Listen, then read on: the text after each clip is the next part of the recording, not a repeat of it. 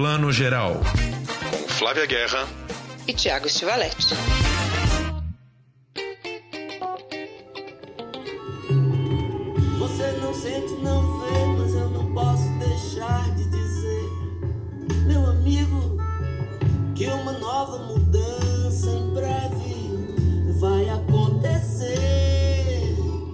Dia, boa tarde, boa noite para você que está escutando o Plano Geral, o seu podcast de cinema. Chegando agora a edição 20, Flávia Helena. 20 edições, Tiago. Eu não sei se isso é bom, porque nós já estamos aí longevos, ou se isso marca que a gente está em quarentena há muito tempo. A gente começou esse podcast um pouquinho depois, duas semanas depois de ficar todo mundo trancado em casa. Foi, foi mais ou menos 20 isso. semanas. Tá durando, hein? Pois é, a gente esperava, claro, estar aqui na edição 20, mas não na quarentena, né? Já esperávamos estar circulando pela vida, entrando numa sala de cinema, mas infelizmente ainda estamos em casa, né? Vocês acabaram de ouvir aqui a música de Chico César. Chico César que faz como ator uma participação no último episódio da quarta temporada da série 3%. Essa que foi a primeira série brasileira no Netflix. E hoje a gente vai ter aqui conversando com a gente a Carolina Rodrigues, roteirista, e o Pedro Aguilera, criador da série, lá na primeira temporada, né, Flávia? É isso aí. São, são experiências muito interessantes que os dois vão trazer pra gente. E comemorar também. Quer dizer, tem uma melancolia. 3% que estreou em 2016 e tem uma trajetória incrível está chegando ao fim, mas também tem uma alegria de ter tido aí quatro temporadas muito bem recebidas. Já já a gente conversa com eles. Exatamente. Nenhuma outra série brasileira teve até agora quatro temporadas na Netflix, né? Então, o fôlego grande que eles tiveram aí. Vamos começar então agora nas nossas notícias. Falando em notícia, mas na verdade eu acho que é uma lista de desejos. A IndieWire, que é uma publicação super respeitada de cinema norte-americana e tem sempre uma visão interessante do cinema, a gente costuma concordar, publicou os 40 filmes que você tem que ver nessa, nessa próxima estação, seja no VOD, seja nos cinemas, né, quando eles reabrirem, ou seja de outras formas. Mas na verdade, eu gostei muito dessa lista porque ela traz desde filmes que a gente está esperando faz tempo, tipo Mulher Maravilha, né, o 007, esses grandes blockbusters, até filmes pequenos, como quem abrir o link, a gente vai colocar o link para o pessoal poder abrir essa matéria na nossa publicação no, no Instagram. E quando você abre, é maravilhoso que o primeiro filme da lista não está em ordem de vontade, desejo, qualidade, mas o primeiro é um filme chileno que se chama The Mole Agent. É como se fosse o agente infiltrado, que é um documentário que passou em Sundance esse ano. Causou lá, foi super bem recebido. Eu amei, é um dos filmes mais lindos que eu vi esse ano pequeniníssimo. Então, assim, legal que eles trazem, né, de um tudo. E, gente, prestem atenção nesse filme. Ele está na seleção do É Tudo Verdade desse ano. E eu espero que muita gente consiga assistir, porque É Tudo Verdade agora ser, vai ser online. Então vamos ver se essa seleção vai se manter. Mas é um filmaço. Exatamente. Aí, lembrando que assim, eles fazem essa seleção um pouco pensando no mercado americano, né? Alguns filmes que vão lançar lá e nas plataformas, nas plataformas de VOD nos Estados Unidos, mas que em breve devem chegar aqui. E aí, dentro dessa lista, em setembro, dois grandes destaques da Netflix. O filme novo do Charlie Kaufman, que a gente falou dele outro dia aqui, né? I'm Thinking of Ending Things, estou pensando em acabar com tudo. Estreia dia 4 de setembro na plataforma. E é, The Devil All the Time, O Diabo Todo o Tempo, que é o filme novo estrelado pelo Tom Holland, o menino que faz o, o último Homem-Aranha, e pelo uh, Robert Pattinson, de Crepúsculo, que está em 9 entre 10 filmes independentes americanos no momento. Né? Tem Nomadland, que vai passar aí no Festival de Toronto esse ano. A gente está super ansioso também. Eu, eu não vejo a hora de assistir. Adoro a Frances McDormand. É o primeiro grande projeto dela, né? Depois que ela ganhou o Oscar. E a gente, né, tava querendo que viesse aí para os festivais brasileiros, ou o Rio, ou a Mostra, no segundo semestre. Não sei como vai ficar com os formatos, a mostra agora chega online, já já a gente fala disso também. Mas esse é outro filme muito aguardado. E tem um filme, Tiago, que já até estreou aqui no Brasil, Martin Eden, que deu ao, ao, Luca Marinelli, que eu adoro esse ator, eu sou fã dele desde que ele estava começando. É um ator italiano, além de talentosíssimo, ele é uma simpatia. Esse ano ele estava no júri do Festival de Berlim, junto com Kleber Mendonça Filho, e eu via o tempo todo na fila para as sessões. E a gente sabe que o júri não precisa pegar fila, nem deve, né? O júri muitas vezes está cheio de reunião, compromisso, chega na hora de entrar e pronto. E ele ficava nas filas das sessões Generation, das outras sessões da Panorama, muito democrático. Então, pra, só por isso ganhou vários pontos comigo. E ele é esse ator que vive um escritor em Martin Eden. Estreou no Brasil, mas ficou pouquíssimo tempo em cartaz, acho que nem duas semanas, porque logo depois veio a pandemia e fechou. Aí o Martin Eden, ele tá na, no Festival de Cinema Italiano, que mais um festival online que vai ter todos os filmes abertos e gratuitos na plataforma, não é isso? É isso aí, festivaldecinemaitaliano.com.br. É só acessar. Vão ser 20 filmes em cartaz esse ano, desde filmes inéditos que não passaram em nenhum lugar no Brasil, nem em festivais, nem nada, até filmes que passaram em outros festivais, como um documentário que eu acho interessantíssimo, Normal. Passou em Berlim no ano passado, passou no Mix Brasil aqui, mas com pouquíssimas sessões, acho que uma ou duas, e agora tá, vai estar tá disponível online, gratuito, é só entrar e assistir pela plataforma do Look. Então é um filmaço que eu gosto muito, tem outros filmes ali que a seleção vale muito a pena. Documentários esse ano eu destaco particularmente porque eles estão ótimos e também tem outros que passaram em outras edições para quem viu rever e quem não viu descobrir, né? O cinema italiano contemporâneo vai muito além do que a gente acha que é o neorrealismo e o felino. Maravilhoso. Então, mais uma opção de festival aí, com filmes ótimos, todos gratuitos e online. Não estamos nem precisando de Netflix no momento, né, Flávia? De tanta opção. Nossa, agora todo mundo tá até reclamando. Você sabe que vários amigos meus que ficam pedindo dicas, né, nos nossos tantos grupos do WhatsApp, eu faço umas listas e mando. Não coloco as, as, grandes plataformas, porque essas né, sempre tem já mais acesso da gente. E aí eu coloco lá a plataforma do CineSesc, né, a SP Cine, os festivais. Aí outro dia um amigo meu veio dizer: Obrigada, porque você abriu uma janela para mim que agora eu não consigo parar de ver filme. Então. Eu, aí eu brinquei é a nossa missão de vida. Exatamente. Aí queria só dar uma última dica que está na matéria da IndieWire, aqui falando em Netflix que é um filme que eu fiquei curiosíssimo, uma nova adaptação de Rebecca, né, o livro clássico da Daphne du, du Maurier, que deu origem ao filme do Hitchcock de 1940, uma nova adaptação feita pelo Ben Wheatley, que é um diretor britânico muito interessante de alguns filmes que até já tem aqui na plataformas de streaming. É, ele tem um filme bem conhecido que é o Kill List, tá lançando agora esse novo Rebecca, estrelado pelo Armie Hammer, o loirão do Me Chame Pelo Seu Nome? Me Chame Pelo Seu Nome, exatamente. E vivendo a governanta, Mrs. Danvers, o papel clássico maravilhoso, a Kristen Scott Thomas. Filme Netflix que vai estrear aí dia 21 de outubro. Ainda falta um pouquinho, mas já tô bem ansioso por esse filme. Ah, mas é ótimo saber que a gente vai poder assistir, né? Porque quando fica muito nesse. Essas listas internacionais são maravilhosas, mas às vezes a gente só anota e fica esperando né? Como é o caso aqui de citar mais três rapidamente, que é Cadillionaire, que é da Miranda July, que eu adoro, com a, Rachel, a Even Rachel Wood. Quem assiste Westworld sabe muito bem de quem eu estou falando.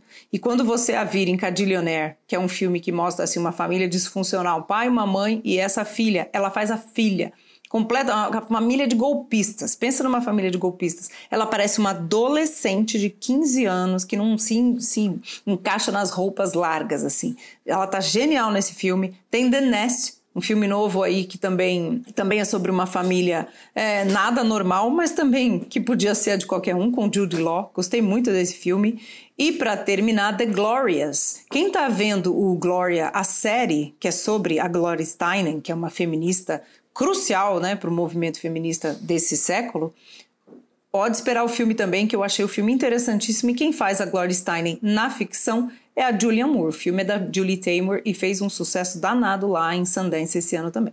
Vamos para a nossa próxima notícia. Mostra Internacional de Cinema de São Paulo anunciou que também será 100% online. Né? Durante algumas semanas aí, a Renata de Almeida, diretora da mostra, é, chegou a falar em algumas lives tal que havia a intenção de fazer um evento meio presencial, meio online, mas como não há previsão da disponibilidade das salas, né? Quanto, quantas salas teríamos disponíveis e em que capacidade, a mostra vai ser toda online numa plataforma feita em parceria com a Festival Scope e a Shift 72, que são as mesmas plataformas responsáveis pelos festivais de Toronto e Tribeca, e o ingresso de cada filme custará R$ reais. A mostra terá ainda algumas projeções no Drive-In do Belas Artes e alguns filmes gratuitos disponíveis na plataforma do CineSesc e da SP Cineplay. Gostou dessa solução, Flávia? Eu acho que é uma boa solução para a mostra, né? A Renata de Almeida, que é a diretora da mostra, e sua equipe conseguirem se planejar com o um mínimo de antecedência, porque organizar uma mostra não é assim, né? Fazer o shuffle play da, da Netflix.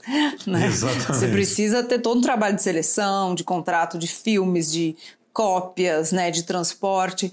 Imagine investir em todo um trabalho de transporte de cópias, né, de, de, fazer esse trabalho prévio, porque tem contratos a serem assinados, né, tem toda uma logística antes da cópia física em si chegar ou ser enviada, né, do DCP. Hoje em dia não tem mais filme, mas é esse esse grande HD que contém o filme.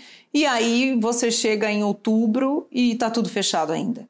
Então, eu acho uma decisão inteligente e democrática, porque eu acho seis reais é o preço que a gente aluga, né? Em geral, né? Quando aluga avulso. E também tem sessões gratuitas. Então, eu gostei. Exatamente. E só para dar dois últimos recados, lembrando que o Festival Sesc Melhores Filmes continua rolando, vários filmes lá na plataforma do Sesc, né, Flavinha? Rainha de Copas, Border, Inferninho, filmes brasileiros e estrangeiros maravilhosos. E Festival de Curtas também rolando aí até o final dessa semana na plataforma ensaiei.tv. É, basta entrar no, no site do Festival de Curtas, curtaquinoforum.org que a partir dali você tem um acesso super fácil à plataforma, o cadastro é rapidíssimo, pede ali só seu nome e e-mail e você já pode ver todas as sessões gratuitas. É isso aí. Bom, essas foram as nossas notícias do dia.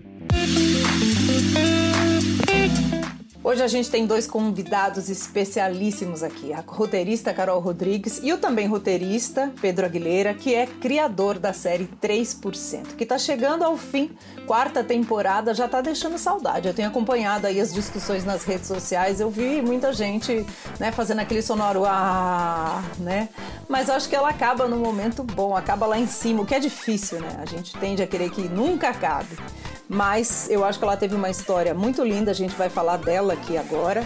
E só alguns dados, né, que a gente adora um dado. A série estreou em 2016, tem uma história muito boa de começo de criação. E nesse ano de estreia foi o, Pedro e a Carol estão aqui, vão poder me corrigir. Mas o dado oficial é que foi a série de língua não inglesa mais vista no ano, nesse ano de 2016, nos Estados Unidos. E aí ela explodiu, né? Porque quando é vista lá nos Estados Unidos, todo mundo, ah, o que que tem? Tem que ela é brasileira, tem que é uma distopia muito interessante e fala muito também do nosso mundo contemporâneo.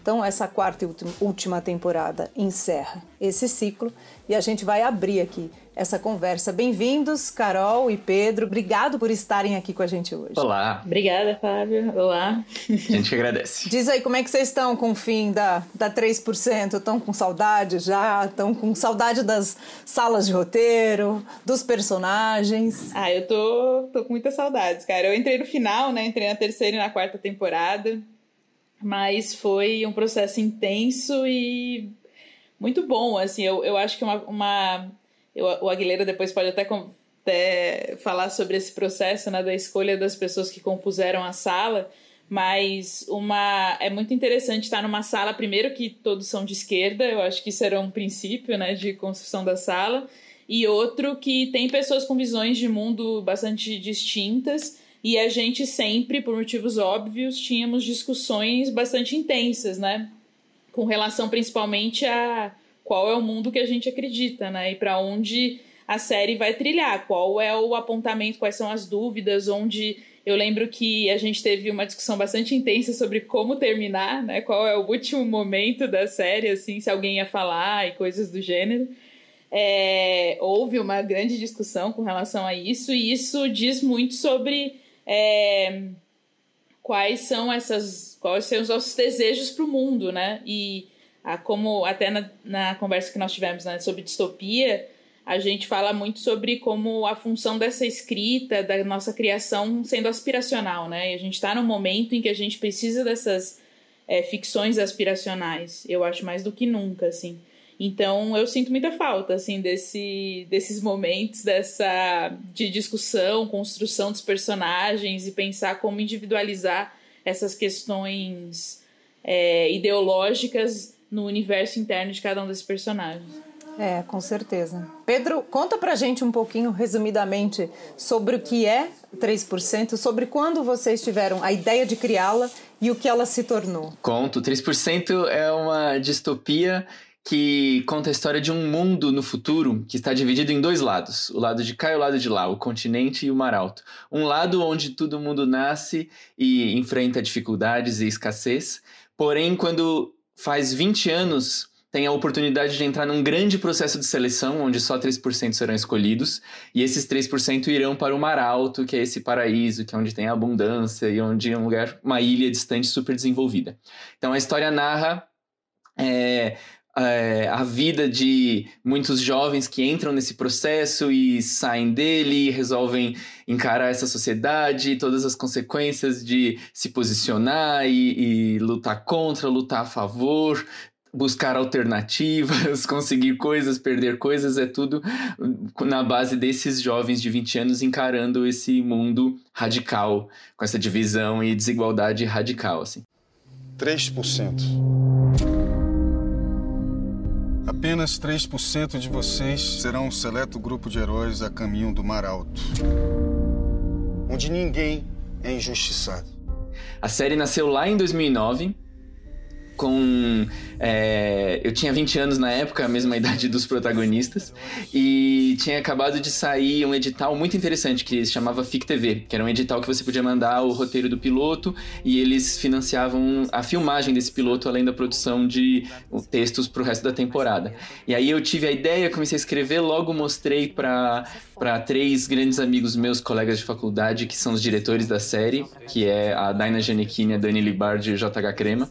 E a gente desenvolveu juntos, mandamos o projeto, conseguimos ganhar para fazer o piloto lá em 2009, filmamos, não ganhamos depois a continuação do edital, que era para fazer o resto da temporada, o que no momento foi triste, mas a posteriori foi muito bom, porque deu tempo também da gente evoluir e aprender muito mais coisas antes de fazer a série.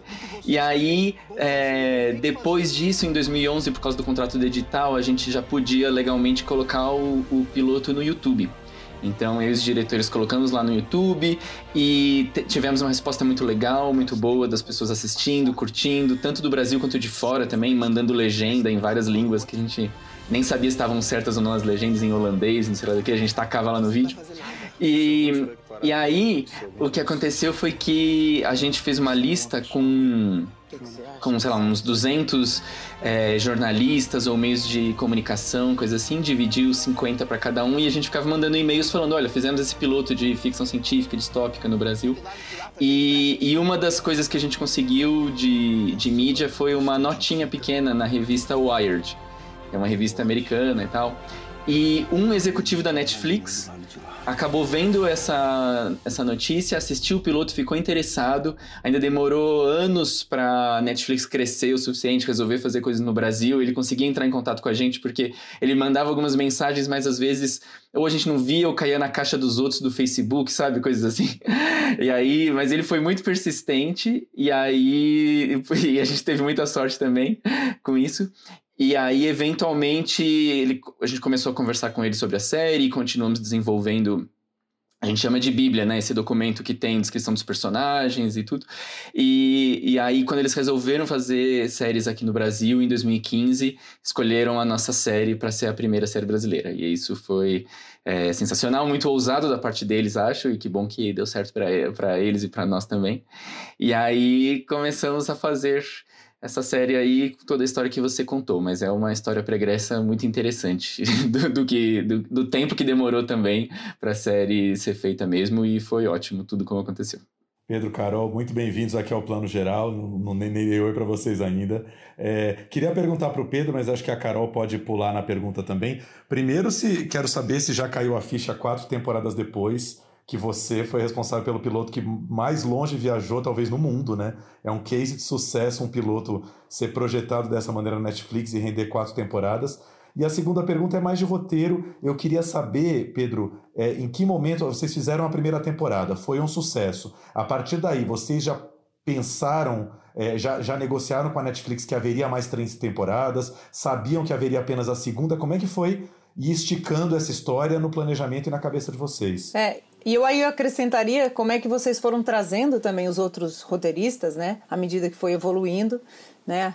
Até chegar em participações como a da Carol, que fizeram toda a diferença. Né? Sim, sem dúvida. Eu acho que, com a relação à pergunta que você fez de, do tamanho das coisas, eu, os diretores, todo mundo envolvido, eu acho que a gente foi meio surpreendido, assim, porque as executivas da Netflix até falavam pra gente, né? Olha, 190 países, vai ter dublagem em inglês e espanhol e legenda em 20 línguas. E a gente ficava pensando, nossa, quais são as 20 línguas que tem legenda, né? Essas coisas. Então a gente sabia dessas coisas, mas nunca caía a ficha, assim. Acho que mesmo agora, depois de quatro temporadas, nunca caiu a ficha o tanto de gente, sei lá, na Turquia que tá assistindo a série, ou Nova Zelândia. Tem umas histórias que a gente sempre ouve, umas histórias de anedota, assim, muito loucas, de gente de tudo quanto é lugar. E aqui no Brasil mesmo, de você vê a pessoa tá no trem, a pessoa tá com o celular na mão e tá assistindo a série. Essa é uma coisa assim muito louca que a gente fica é, muito feliz com isso.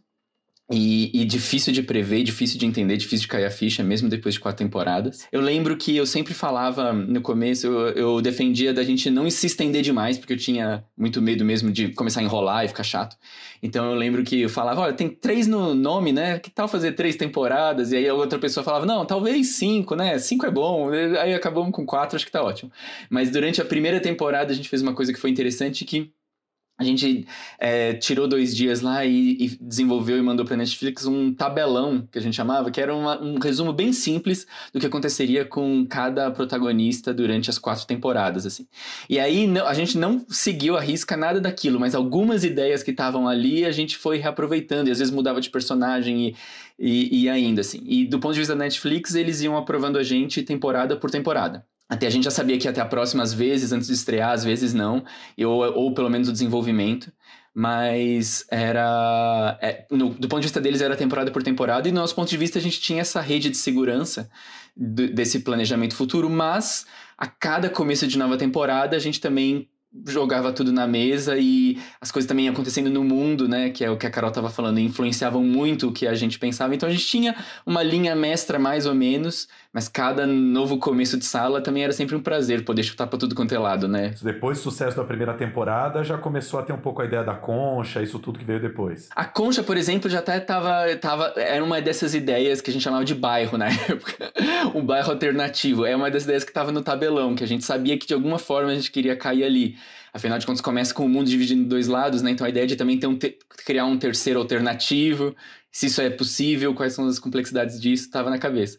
Mas a gente ia meio levando também um pouco temporada por temporada, né? E os outros roteiristas vieram conforme vocês foram evoluindo nos temas, nas temáticas, porque eu sinto que, principalmente nas novas, claro, mas desde sempre, tem muito a ver com o que está acontecendo no mundo contemporâneo, né? E principalmente tem esse diálogo com o Brasil. É, como é que foram vindo esses outros e essa narrativa foi evoluindo? Todo trabalho de roteiro é sempre muito coletivo série de TV é a obra de arte mais coletiva que tem, então todo mundo tem que contribuir ao máximo, desde o roteiro, direção, elenco, montadores, todo mundo. E é sempre a, o trabalho de sala é o trabalho mais importante, assim. Então, desde a primeira temporada, às vezes tem roteiristas que é, tiveram que sair, roteiristas que tiveram que entrar, a gente fazendo mais, mais episódios também chama mais gente e vai aprendendo muitas coisas. Foi um processo muito, muito rico, assim, de trabalhar com todas essas pessoas maravilhosas. E para Carol, que bom de exatamente que você pegou andando, Carol? Conta pra gente. ah, não, é que esse bonde, né, que a gente que eu entrei, eu entrei na terceira temporada e assim, eu, a gente começou justamente gestando o que seria esse bairro que se tornou depois a Concha. A gente, o começo foi justamente isso, assim, pesquisar quais foram as experiências é, de lugares alternativos, de terceiras vias, né, é, ao longo da humanidade. Então, algumas pessoas na sala ficaram responsáveis por pesquisar e apresentar e a gente discutir em relação a isso, desde valores até como funcionaria as plantações, como seria dinâmicas de sociedade dentro dali, quais eram é isso, assim, como gestar essa nova alternativa. E agora que eles tinham aqui esse poder na mão, como eles lidariam com isso, sendo que existe um, uma estrutura mental que vem desse mundo dividido, né? Esse mundo em que o processo é o grande estruturante. Então, como seria possível pensar de forma diferente? Como isso aconteceria? Se acontecesse um desastre, qual desastre seria e de que forma eles lidariam com isso? Então eu entrei no meio desse grande debate que, é, e, e, pesquisa, né? Foi um momento de uma pesquisa bastante intensa. A gente discutiu a Revolução Russa. Eu lembro que foi um momento bastante interessante, assim. É, e, e, várias coisas, até a organização dos quilombos, é, todas as formas alternativas ao status quo, a gente foi pesquisando e discutindo isso. Eu lembro que quando a gente, quando eu comecei, assim, uma das questões é, que, que eu levei muito em consideração desde o início é, era a questão dos personagens negros dentro da história, né? A gente conversou bastante sobre isso, Aguilera, né? E, e eu, a, assim, tinha a questão da Joana, que a gente tentou se concentrar bastante nela. Ela estava se tornando, inclusive, no público, tinha um apelo muito grande. A Vanessa, a atriz Vanessa, foi reconhecida no Central Park. Foi uma experiência para ela maravilhosa, assim. É, e tem uma a grande fã dela, a maior de todas, ela mora no interior da Inglaterra e faz vídeos e tem um Twitter maravilhoso comentando os, os, os episódios. Eu mandei algumas coisas até pro, pro grupo que a gente tem, né? Assim, é, ela é uma grande fã. E foi um processo bastante interessante da gente tentar traduzir algumas das questões da própria do, do Brasil dentro da série, né? Pensando a evolução de cada um dos personagens, pensando é, assim a própria evolução de cada um dos personagens, porque assim tem um sentido de por que, que a gente termina com aquelas pessoas se olhando no final e por que aqueles personagens, né? Então assim entender é, como você muda e discute o protagonismo em cada uma das temporadas, a força desses personagens, o arco desses personagens. Então, eu entrei um pouco nisso e para mim foi uma experiência bastante única no sentido de que eu entrei como fã, né? Eu entrei como uma pessoa que acompanhava a série de fora e acompanhava na graduação, porque eu entrei, eu, eu sou, apesar de ser mais velha que o Guilherme, eu entrei, eu entrei, eu sou da turma de 2010 do audiovisual. É, e quando eu entrei, o, a turma do pessoal da Aguilera, eles já eram conhecidos como a galera que fez o 3%, né? Então, é, foi uma pessoa que tá, eu já admirava muito essa trajetória, já conhecia, eu sou uma fã, amo ficção científica. Então, eu entrei nesse lugar e tentei contribuir ao máximo para tentar alargar e melhorar os personagens, assim, né? Dentro de alguns, pon alguns pontos cegos que tinham e, e, e sempre foi muito generoso, tanto do Aguilera quanto dos outros roteiristas que estavam presentes desde sempre, né? O Ivan, é, o, o Ivan Nakamura, o Dennis Nielsen, foram todos generosos, né, no sentido de se abrirem para entenderem esses lugares e a gente tentar se debruçar sobre os personagens e pensar o que, dentro desse mundo contemporâneo brasileiro, das questões que nós temos, quais são as questões principais sobre as quais a gente tem que se, se centrar, né? Assim, o, o que que nós queremos dizer, qual é o mundo que a gente acredita que eu falei no início, mas a partir desses personagens que a gente tem. Fernando morreu tentando trazer gente para cá. Ele morreu acreditando que era possível sim um lugar melhor no continente. A concha é um abrigo pra gente. É uma segunda chance para as pessoas.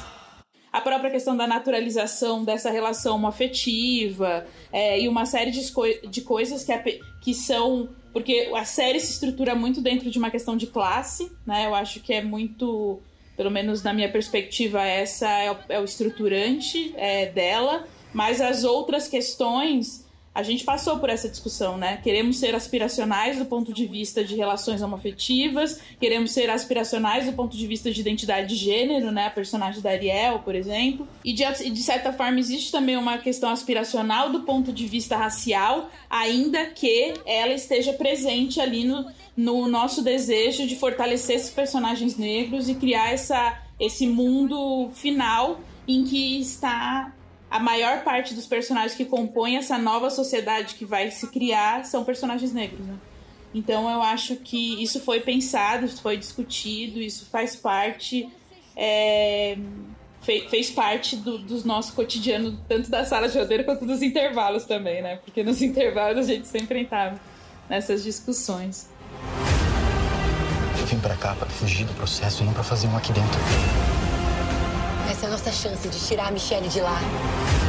O Maralto vai dar tudo pra gente. Água, comida, tudo. Deixa eu só fazer um elogio aqui. A Carol assina. é, es- essa quarta temporada tem sete episódios e a Carol assina o episódio 6, que é, para mim é o mais emocionante dessa última temporada. Eu não consegui tirar os olhos do episódio em nenhum momento. É o episódio em que o bicho pega, em que muitos dos conflitos se resolvem, muitas coisas inesperadíssimas acontecem com os principais protagonistas. Não vou dar spoiler, spoiler nenhum aqui. É claro que o último episódio também é emocionante, mas de alguma maneira o 6 ele já potencializa todos os conflitos possíveis ali e é assim de tirar o fôlego. Vale a pena chegar até esse final por conta desse episódio 6, assim. Não, e, e Carol já me adiantou que foi intenso o processo, né, Carol? Porque a gente sabe, o roteirista no trabalho, do- ele vive tudo que ele está escrevendo, né, gente? Ele vive antes, é. Eu, eu queria saber do Pedro um pouco, não sei se a Carol tem tanto esse retorno, o Pedro deve ter mais. É, primeiro, é, aquela coisa que agora que a série acabou, talvez dê para falar mais à vontade. É, o que, que vocês tiveram de informações da Netflix sobre essa audiência internacional? Se vocês sabem hoje quais os países mais vistos, quais os, os públicos e faixas etárias mais vistos. E hoje, com a coisa da internet, eu queria saber se você, Pedro, por exemplo, recebe às vezes em rede social, em Instagram, retornos diretos de, de, de, de, público pelo mundo. Isso acontece? Ó, é, não sabemos nada do ponto de vista assim concreto da Netflix. A gente tem um monte de referências, de anedotas mesmo, de pessoas que a gente conhece, de tudo quanto é lado que falam coisas que a gente tenta acompanhar. Mas número concreto, desde o começo, eles já foram muito diretos com a gente, falando assim: vocês não vão saber, a gente não vai contar. e, e às vezes dá vontade de saber, mas também às vezes é libertador saber que, já que não vai saber, então não, nem, nem sabe mais, já tô acostumado com isso, assim. Eu sou muito fraco de redes sociais, então eu não recebo tanto, eu acabo nem vendo. Mas uma coisa que eu sempre faço e é uma coisa que a gente tem feito desde a primeira temporada, quando lançou a primeira temporada, eu e esses três diretores, colegas da, de faculdade, que a- dirigiram a primeira junto com César Charlone, e depois a segunda foram os três e o Felipe Barcinski, e aí na terceira e na quarta foram só os três. É, nós nos juntamos aqui em casa e a gente. na- a primeira temporada foi a única que estreava meia-noite. Depois o Netflix mudou a política e eles estreiam à meia-noite do servidor deles lá em Los Angeles, que é na verdade quatro da manhã aqui. Mas a primeira temporada ainda foi meia-noite a estreia. E foi uma noite sensacional, que a gente se juntou aqui, ligou a série à meia-noite e ficou acompanhando tudo que as pessoas falavam no Twitter em tempo real, assim, assistindo a série e vendo as pessoas estavam vendo ali na hora. E essa é uma prática que a gente manteve, assim. Então, a gente fica lendo críticas, é, coisas de YouTube, todas essas coisas, e as pessoas tweetando alucinadamente, a gente lê compulsivamente também o que a, a reação das pessoas. Que legal. Qual é a crítica que você nunca esquece? Crítica que eu nunca esqueço. É... Crítica eu não sei, mas eu nunca esqueço, eu acho que os memes, as piadas, né? As pessoas falando das garrafinhas Tupperware do começo e tal. Tudo isso foi muito divertido pra gente, assim. Michele! Exatamente. Michele! Né? Ô Pedro, eu queria que você comentasse, já que o Tiago perguntou da crítica, como é que você vê essa, essa. Tem até uma dicotomia, né? Entre como os brasileiros receberam no começo, com muita crítica. Eu cheguei eu, a ouvir gente me dizendo que preferia ver dublado em inglês do que na língua original, que é a nossa. Eu ouvi isso de brasileiros. E eu sempre rebati isso como a gente está tá com o ouvido tão treinado para associar distopias futuristas, séries na Netflix a produções americanas, que quando a gente tem uma nossa, a gente só olha o defeito, né? Uhum. A gente reconhece. E, e para mim isso aqui é uma delícia, tá? Foi uma delícia eu reconhecer a Arena Corinthians, entendeu? para mim foi super legal reconhecer em Otim, porque eu fui vendo as soluções criativas que vocês foram encontrando para fazer com um baixo orçamento, né? Porque não é que era um orçamento de Game of Thrones que vocês tinham. É, de forma alguma. Então, né, eu, nem, nem vamos lá, vamos pegar uma aqui da Netflix, nem um Stranger Things, sei lá, né, um Dark. Nem um Dark, vamos lá.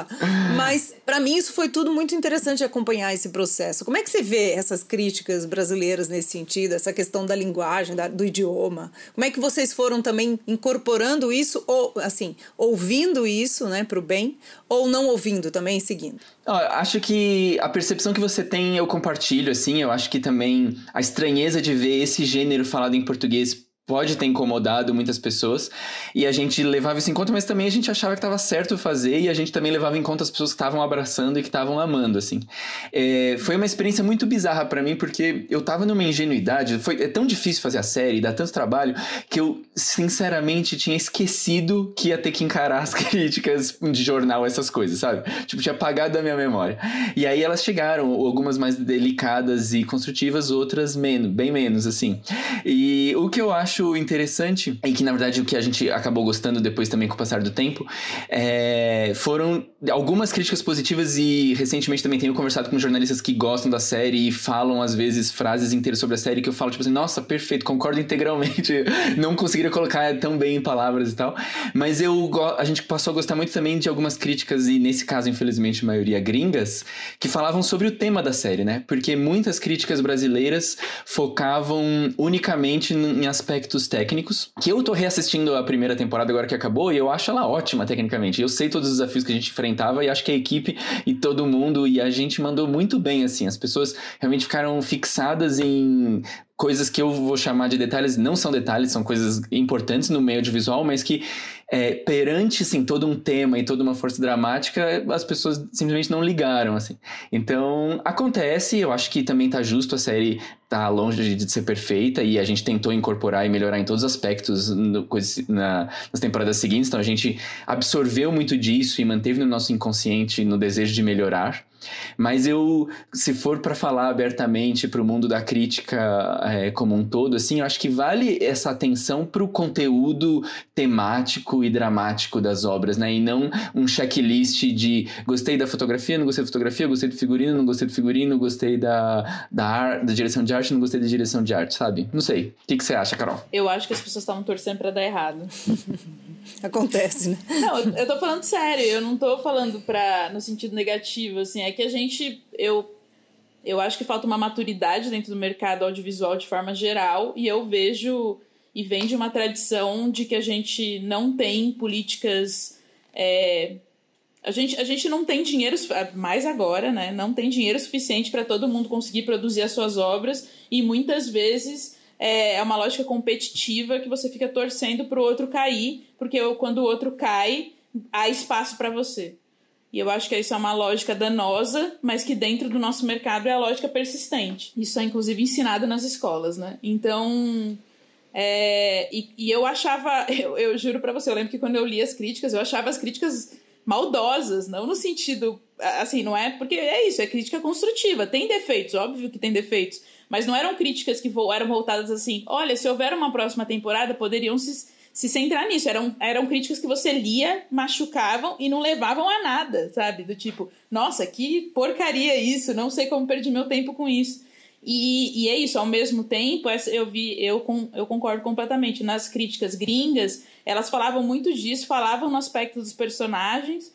É, sobre como eles traziam muita força para eles elogiavam os atores, como traziam força para esses personagens e como apontava para algo que eles querem ver.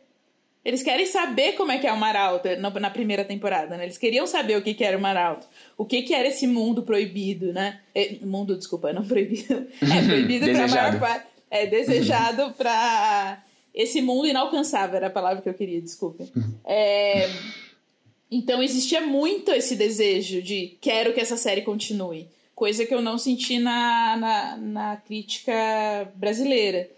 É, e ao mesmo tempo essa mudança que foi bastante emblemática de que a partir do momento que o mercado americano, principalmente, aceitou a série, aliás, a França também, né? Outro lugar que ama o 3%, a França e os Estados Unidos, assim. Uhum. É... A, é, a, Turquia eu sei que bomba também. É, a Turquia, inclusive, é, não, é que a Turquia, os homens, eles são um pouco mais violentos, assim, em termos de abordagem das atrizes brasileiras, assim. Isso é um aspecto negativo desse, desse, é, dessa base de fãs, né? Mas é, quando eu fui ver, quando eu, o final da segunda temporada, antes de entrar na sala, eu resolvi assist, é, ler todas as críticas que eu encontrava e assistir youtubers comentando. E aí o que eu sentia era que o tom tinha mudado que eu acho que justamente porque o, Babra, o, o mercado internacional abraçou a série, então agora todo mundo tava mais comedido nas, nas críticas, né? Mas insistiam sempre nas mesmas questões, sabe? Falavam é, sobre algumas coisas, e, e eu achava engraçado é que algumas coisas que criticavam fazem parte do, da chave do gênero, sabe? Então. E que questões eram essas, Carol, que você identificou mais, assim, que se repetiam? Ah, algumas questões falavam muito da questão dos diálogos, é, que eram muito expositivos, mas que eu acho que tem a ver também com uma escolha em relação ao público-alvo, que às vezes é, tem uma tem uma determinada um determinado tipo de gênero de séries mais adultas que tendem a ser menos é, a trazerem menos, que, menos questões de forma explícita, né? São mais silenciosas tal. É, mas eu acho que era uma escolha que a gente fez, né? A gente tentava muito trabalhar com subtexto, mas de qualquer forma os personagens precisava estar muito sempre muito claro o que, que os personagens estavam fazendo, porque esse aspecto técnico dentro da ficção científica a gente precisava entender qual é o plano, a gente precisava entender o que eles estavam fazendo. Então eu acho que a gente precisa explicitar determinadas coisas e existe uma birra com relação a isso, a trazer as questões ao explicitamento disso. Muito sobre atuação, mas que eu acho que tem a ver com as pessoas estarem acostumadas a ouvir as pessoas interpretando em inglês, e eu não vejo grande diferença se você ouvir as séries das. Eu acho de verdade, eu gosto muito dos atores da série. Eu também, só deixa eu comentar que era engraçado essas críticas que algumas falavam muito mal de uns atores e bem de outros, e outras invertia, sabe? Então a gente ficava tipo. Então, no, no fundo, a gente, a gente tinha que se guiar pelo que a gente gostava muito do elenco e pelos, pelos fãs mesmo, pelo público que tava curtindo. Mas eu queria dar uma opinião aqui, gente. Eu acho que sim. É, vocês enfrentaram uma parada muito dura e venceram essa parada, que é muito preconceito do gênero, que eu acho que na cabeça do público brasileiro e de muitas partes do planeta, ficção científica é terreno de Hollywood. Até outro dia, ficção científica era terreno de Hollywood. E vocês foram e fizeram uma ficção científica brasileira que deu certo. Eu e a Flávia, a gente tem uma experiência, foi meu primeiro ano no Festival de Cannes, acho que da Flávia foi o segundo. O, o Cannes 2008 abriu com o Blindness, do Fernando Meirelles que era uma ficção científica filmada em grande parte no Brasil, falada em inglês, mas com um elenco todo internacional e atores brasileiros. E, e assim, eu lembro que ainda o, o, o, festival decidiu não só colocar o filme como abertura, mas incluir na competição. O filme estava candidato à Palma de Ouro.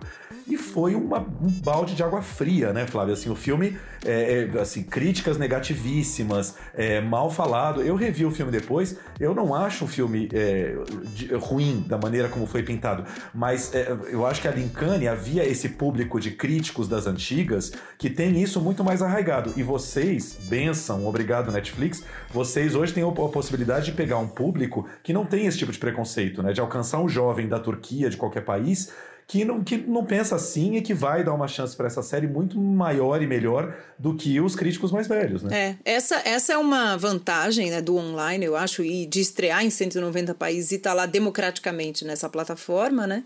E a gente tem notícias aqui já de que nessa pandemia em que estamos, muitas séries estrangeiras é, foram mais vistas, né? Passaram a ser mais vistas em cada território, né? Por exemplo, eu outro dia vi uma série japonesa da Netflix, coisa que eu não costumo ver, né? Dark Dark, por exemplo, é outro case. Né? E, La Casa de a Papel. Casa de Papel, sim, exatamente. Entre outras, né? O, o que a gente acaba Elite, é que a gente acaba é, elas acabam atravessando essa fronteira né da linguagem e ultrapassando essa questão de que tem que ser inglês eu acho que é um ato corajoso e também dou de parabéns a vocês eu vejo os problemas não problemas eu acho que são questões de amadurecimento né Tiago que vocês foram trazendo da primeira temporada mas eu vejo ao longo, é por isso que a gente quis trazer vocês aqui nesse final de ciclo. Vocês foram incorporando e aprendendo, vocês foram aprender a fazer muita coisa fazendo, né? Não, eu queria fazer dois elogios a vocês, que assim, também não é a minha praia, ficção científica com protagonistas tão jovens, não é a minha praia. Eu fui ver não com preconceito, mas acho que eu comecei com uma certa preguiça e duas coisas me encantam muito na série, especialmente da terceira e da quarta temporada, onde a Carol já participa. A primeira é essa variedade do elenco, que eu acho que trouxe uma representatividade para o Brasil que você vê raramente até em filmes ou séries americanas. Você não vê essa variedade de elenco, atores e atrizes negros de todas as idades, enfim, existe uma representatividade imensa. E outra que eu acho que é um ponto menos tocado, a Flávia sabe que ela me conhece bem, eu sou uma criatura bastante noveleira, tá, gente? Eu adoro novela. E assim, tem uma coisa que eu acho que me lembrou. Eu tô fazendo um elogio, tá? Porque em geral o Brasil falou em novela, o pessoal, ai meu Deus. Mas, mas uma coisa dramatúrgica muito interessante que eu acho que vem da tradição da novela brasileira são os laços de família todos expostos na série, que rendem cenas incríveis. Tem uma cena na quarta temporada que é a grande reunião de família dos Álvares ali, né? O filho, a, a mãe e o avô, que é o Ney Mato Grosso que é fantástica. Essa coisa dos laços de família eu acho tão caro ao brasileiro e, e, tá, e, e tá lindo na série. Todos os laços de família no meio daquela guerra, daquele conflito imenso. Tem um monte de mãe e filho, tem um monte de parente afastado, tem todo um pano pra manga aí, né? Ou vocês estão comigo, ou vocês estão com eles. O que vai ser? Eu traí os meus amigos. Você só fez o que você precisava fazer. Não tem como voltar pro Mar Alto. Tudo mudou! Seu irmão tá fora de controle. Ele não é meu irmão. Tem uma, uma questão que o Maralto, ele é um separador de famílias, né? Isso é desde o início, desde a primeira temporada. Ele é, se para os Álvares de alguma forma era aquela promessa, eles estavam, já existia aquela promessa desde o nascimento, né? Mas para a maior parte das pessoas era esse lugar em que você poderia entrar e nunca mais ver a sua família novamente, né? E ser e ir para um lugar que, em teoria, os laços familiares não, não, não, não fariam mais sentido, né? É, em teoria, porque uma coisa que foi sendo revelada na, na quarta temporada é que não é bem assim, né? Os laços familiares persistem e permanecem para algumas pessoas. Eu acho que isso é uma coisa muito, muito importante dos personagens mesmo, de inclusive a própria questão da Joana, né? É, na, na quarta temporada, sem dar spoilers aqui também. É, mas ela tomar uma decisão, né, em relação a ter que ir atrás disso ou é, assumir o seu papel enquanto transformadora da história, assim, né? Mas eu acho que isso é uma questão principal porque a gente, pelo menos dentro do Brasil, eu vendo, eu, eu chegando na, terceira temporada, a Guilherme pode ver, pode falar um pouco depois como é que foi isso desde o início, mas é, na nossa sociedade, que é uma sociedade destruidora de laços familiares mesmo, assim, é uma sociedade perversa, né? É uma sociedade é, em que você, quando a gente está falando, por, é, o Brasil é, um, é o país mais assassino do mundo, né? É, é o país em que você tem um número, de, por exemplo, quando está falando de famílias negras especificamente, é o país onde mais morrem jovens negros do mundo. A gente fala sobre genocídio da juventude negra. Então, é isso de seu filho sair durante o dia e você não saber se ele vai voltar vivo durante a noite, né? É um país onde tem aumentado o número de suicídios. É um país onde você tem uma violência tão grande que você não sabe se sua filha vai estar, tá, se sua família vai estar tá formada até o final. Então você é, pensar isso mais na chave do sonho, né, do desejo, da aspiração, de o que você vai fazer para ter uma vida melhor e fugir desse contexto da violência, de uma forma ficcional foi um exercício bastante interessante, né? Como elaborar essa questão, mas traduzindo como a busca por uma saída, né? Como sair desse contexto de violência.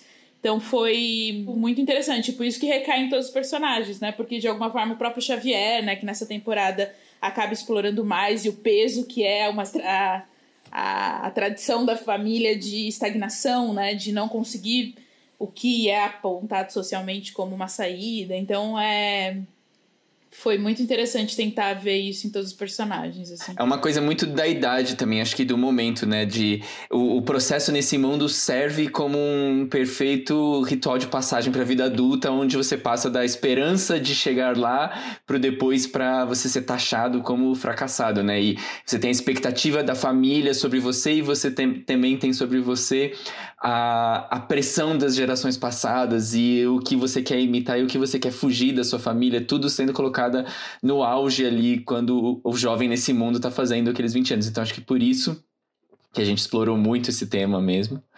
E, e só também falando sobre isso que a Carol estava falando e uma coisa que a Flávia falou lá atrás, acho que o que era muito legal da sala de roteiro 3% era que todas as questões políticas e sociais do Brasil que a gente discutia muito é, enriqueciam a, a obra e enriqueciam de, de jeitos interessantes também com relação à cronologia, porque a gente começa a escrever muito antes, aí depois tem o tempo de filmar, tem o tempo de finalizar e depois de lançar. Então, sempre quando a gente está lançando, a gente já, já escreveu aquilo há um ano atrás, sabe? Começou a pensar aquilo um ano atrás. Então, mas era muito legal como muitas vezes as coisas estavam no ar já. Então a gente capturava coisas sem saber que depois, quando a gente tá lá na edição, a gente fala: nossa, isso que tá rolando agora tem tudo a ver com essa cena, mas a gente não tinha como prever, mas tinha, né? E, e o auge disso é uma anedota louca que, por um tempo, por algumas semanas, nessa quarta temporada, a gente conversou muito sobre existir uma doença na quarta temporada que ia contaminar todo mundo do continente e que ia ser. e que depois ia ser revelado, ia ter um antídoto, uma vacina e tudo. Ia ser revelado que era, na verdade, o André que criou essa doença artificialmente no Maralto. Então, ainda bem que a gente não usou essa ideia, senão a gente ia estar tá involuntariamente apoiando teorias da conspiração sobre o Covid agora. Mas é, um, é um, um, detalhe que a gente chegou a cogitar essas ideias e, por sorte, Sim. desviamos. Foi um argumento inteiro, né, em torno disso, assim, foi, foi assim, verdade. Sim. Uma, uma das ideias que ficaram na mesa dessa que, que ficaram no Sim. chão, né? Que bom, no chão. Bom. Exato. É, nesse sentido da teoria da conspiração, realmente que bom que passou longe. ô, ô, Pedro, você nem tá com tanta saudade assim, 3%, que você já tá com um projeto, já, já existe uma série nova criada por você na Netflix, né? Conta um pouquinho pra gente. Teve, sim, tem uma outra série de ficção científica que é o Onisciente, que rolou, eh, que eu é, criei meio durante algumas temporadas do 3%, assim. Primeira temporada tá lá. É bem. É, é, ficção científica também, mas em vez de ser um mundo distópico, já é um mundo utópico, porém com sérios problemas também. E. e mas tô com muitas saudades do, do, do 3%, assim, especialmente agora que tá acabando, tô recebendo tantas mensagens e a gente tá reassistindo tudo. Acho que que foi um projeto muito, muito especial, assim, e fico muito feliz de ver também a alegria de todo mundo que fez, tá empolgado com isso, assim, os fãs. É, com certeza vocês abriram caminho para tantas outras, né? A gente já tem a Irmandade, a gente tem Coisa Mais Linda, né? A gente tem Sintonia e acho que muitas outras vão vir. E muitos gêneros, né? Carol também eu sei que está preparando longa. Conta um pouco também, Carol, ah, eu tô. É, eu tenho criadas que eu vou, se der certo, né? Se sairmos disso, filmar no que vem. Então são duas mulheres, né, que voltam a se encontrar é, depois de alguns anos sem se ver, e o filme inteiro é estruturado na relação dessas duas primas. É, mulheres negras, uma de pele mais escura que a outra, e como elas guardam esse passado de violência entre elas, assim. E eu também tô com um projeto de série, mas eu tô indo pra fantasia, olha só. É, a fantasia até pra 12 é, a 14 anos, assim, e, e é uma jornada de amadurecimento pós-morte. É tudo que eu posso dizer neste momento, assim, mas é, tá sendo uma delícia de escrever. Eu tô escrevendo junto com o Elton de Almeida, roteirista também, mas está sendo bem interessante escrever, assim. Maravilha. Queridos, a gente queria agradecer muito o papo, que foi maravilhoso. Espero, a gente tem um público muito de cinéfilos aqui no podcast, né, Flávia? A gente espera que, que assim, esse papo tenha dado muita vontade de ver 3%, porque, cara, merece ser visto. É isso, é uma grande ficção científica brasileira, né? Um dos nossos grandes produtos audiovisuais que tanto viajou nesses últimos anos e e é isso, o bom da Netflix é que tá aí e vai ficar aí, né? Acabou, mas tá lá. Quem quiser começar agora, que comece.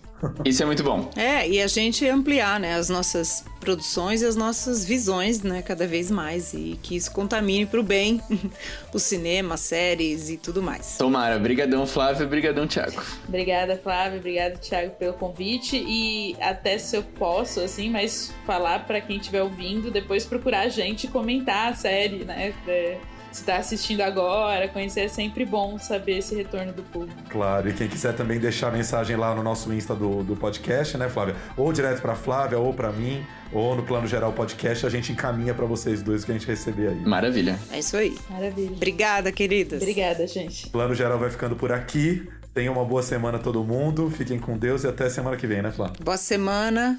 Bom, bons filmes, boas séries. Muita coisa pra gente assistir.